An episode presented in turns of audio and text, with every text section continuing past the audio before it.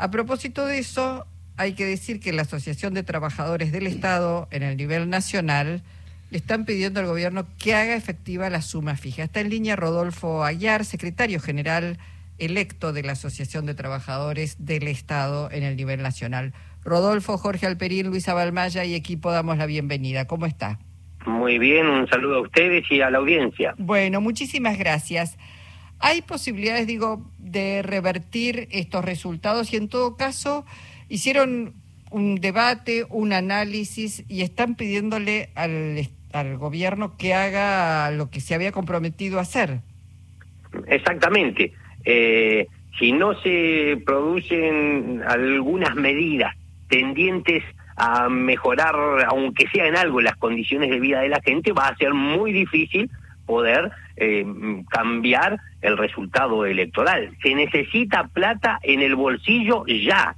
Por eso es que apenas conocida esa devaluación, que por un por un lado llama la atención que no haya, se haya cuestionado el término, se impuso inmediatamente el aumento del dólar como una devaluación, nosotros apenas la conocimos dijimos se va a trasladar de manera inmediata y directa a precios.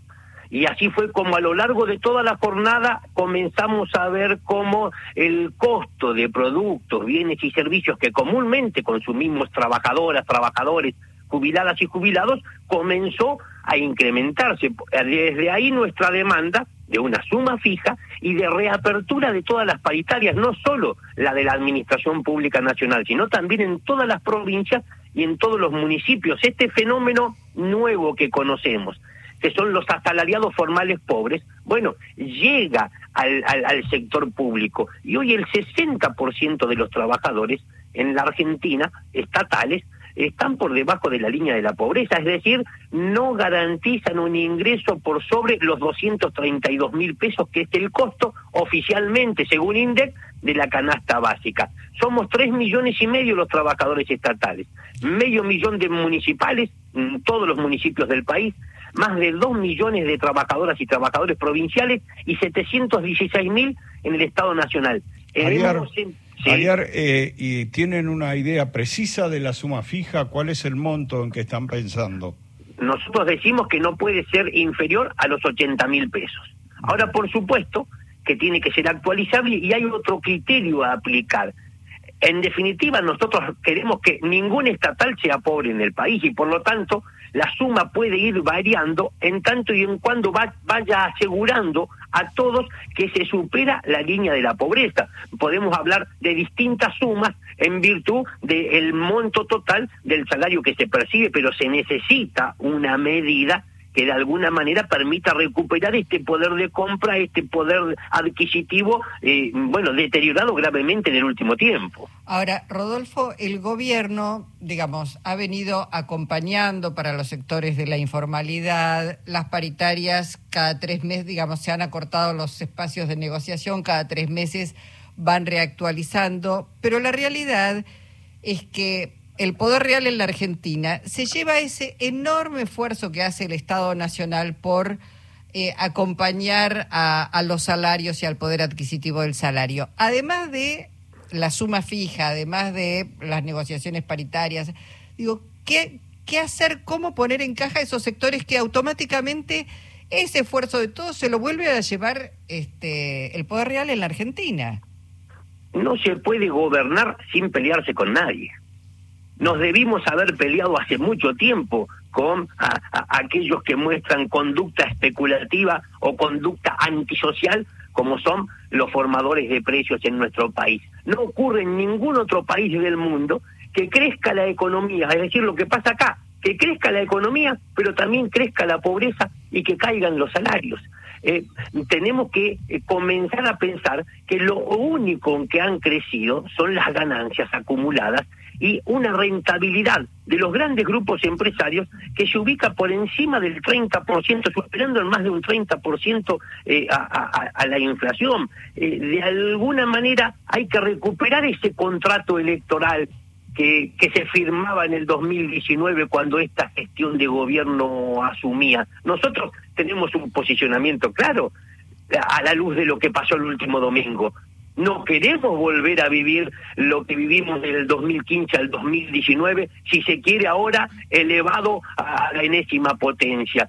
Mm, en, del 2015 al 2019 contamos los despedidos en el Estado de a decenas de miles porque fueron más de 35 mil. Hoy, si uno escucha a mi ley, bueno, pareciera que los tenemos que contar de a centenares mm, de miles. Pero lo cierto es que, bueno, mi ley todavía no ganó. Bullrich todavía no ganó. Tenemos la responsabilidad de disputar sentido todos los días en este tiempo que viene de aquí hasta octubre, pero también de decirle al gobierno, eh, ¿por qué alguien va a cambiar el voto? ¿O por qué aquellos que se ausentaron el domingo mm, van a venir a votar en octubre y lo van a hacer en favor de otro que no haya sido el candidato más votado? Únicamente va a suceder, bueno, si se dan desde el gobierno algunas señales claras, nosotros habíamos anticipado. Si eh. caminamos a las elecciones de la mano del fondo, bueno, el Fondo Monetario nos condujo de manera directa a una derrota eh, eh, electoral. Nos parece que eh, si uno dice vamos a negociar amigablemente con el fondo, bueno, es evidente que si te amigas con el fondo, te enemistas con el pueblo y fue lo que quedó, lo que se cristalizó el último domingo. Aguiar, ¿han tenido conversaciones con el gobierno en los últimos días acerca de la iniciativa que ustedes plantean? Acabamos de presentar hace minutos los pedidos formales al jefe de gabinete, a la ministra de Trabajo y a, la Secretaría de la Gestión y, Empleo Público. Esperamos en las próximas horas, eh, bueno, que, esos pedidos formales que hemos realizado eh, tengan, tengan respuesta. ¿No han tenido ninguna impresión de parte del gobierno ante la iniciativa de ustedes? No, hasta aquí no. Mm, hay que decir que fuimos uno de los primeros sindicatos eh, estatales que nos pronunciamos, luego se sumó desde el sector privado ESMATA también, eh, hablando de este reclamo de, la suma fija. Eh, mm, nosotros, miren, vamos a cumplir 100 años como sindicato. Y siempre dijimos, no solo hay que defender el salario y las condiciones laborales, la estabilidad, sino que tenemos que discutir las políticas públicas. Tenemos que debatir qué rol va a tener ese Estado, Estado al que le damos vida, dejando nuestras vidas todo, todos los días. Y cuando discutimos ese Estado, bueno, vamos a darle eh, disputa a estos sectores políticos de la derecha o a los grupos económicos concentrados que vuelven con su intento de estigmatizar esto que pasó con el CONICET, de volver a estigmatizar a los trabajadores estatales, de desprestigiarnos porque saben que si lo logran, van a luego sí poder aplicar el ajuste. Y dicen básicamente tres cosas. No es difícil desmontar ese aparato de la mentira. Dicen primero que sobramos en el Estado, que somos muchos. Luego, lo segundo que dicen es que, bueno, no están capacitados, no están formados, trabajan en el Estado porque jamás podrían trabajar en, en ningún sector privado.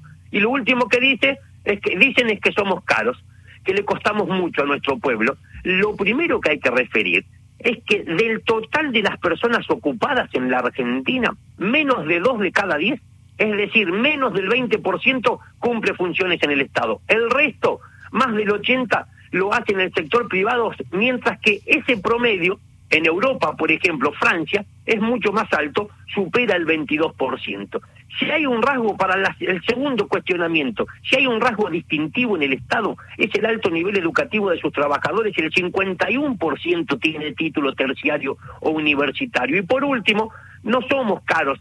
Si analizamos la partida de gasto corriente primario del Estado, nos vamos a dar cuenta que primero están jubilaciones y pensiones, políticas sociales después, tercero subsidios económicos y recién viene el, el gasto para nosotros inversión en personal. Nos parece que, que, estos dos meses, para nosotros, al menos los estatales, va a ser un tiempo de derribar mitos. Bien, Rodolfo, le agradecemos muchísimo su participación hoy en Encuentro Nacional y todos estos datos que nos ha suministrado. Muchísimas gracias. Nosotros siempre los agradecidos. Hasta luego. Hasta luego. Rodolfo Aguiar, secretario general electo de la Asociación de Trabajadores del Estado Nacional.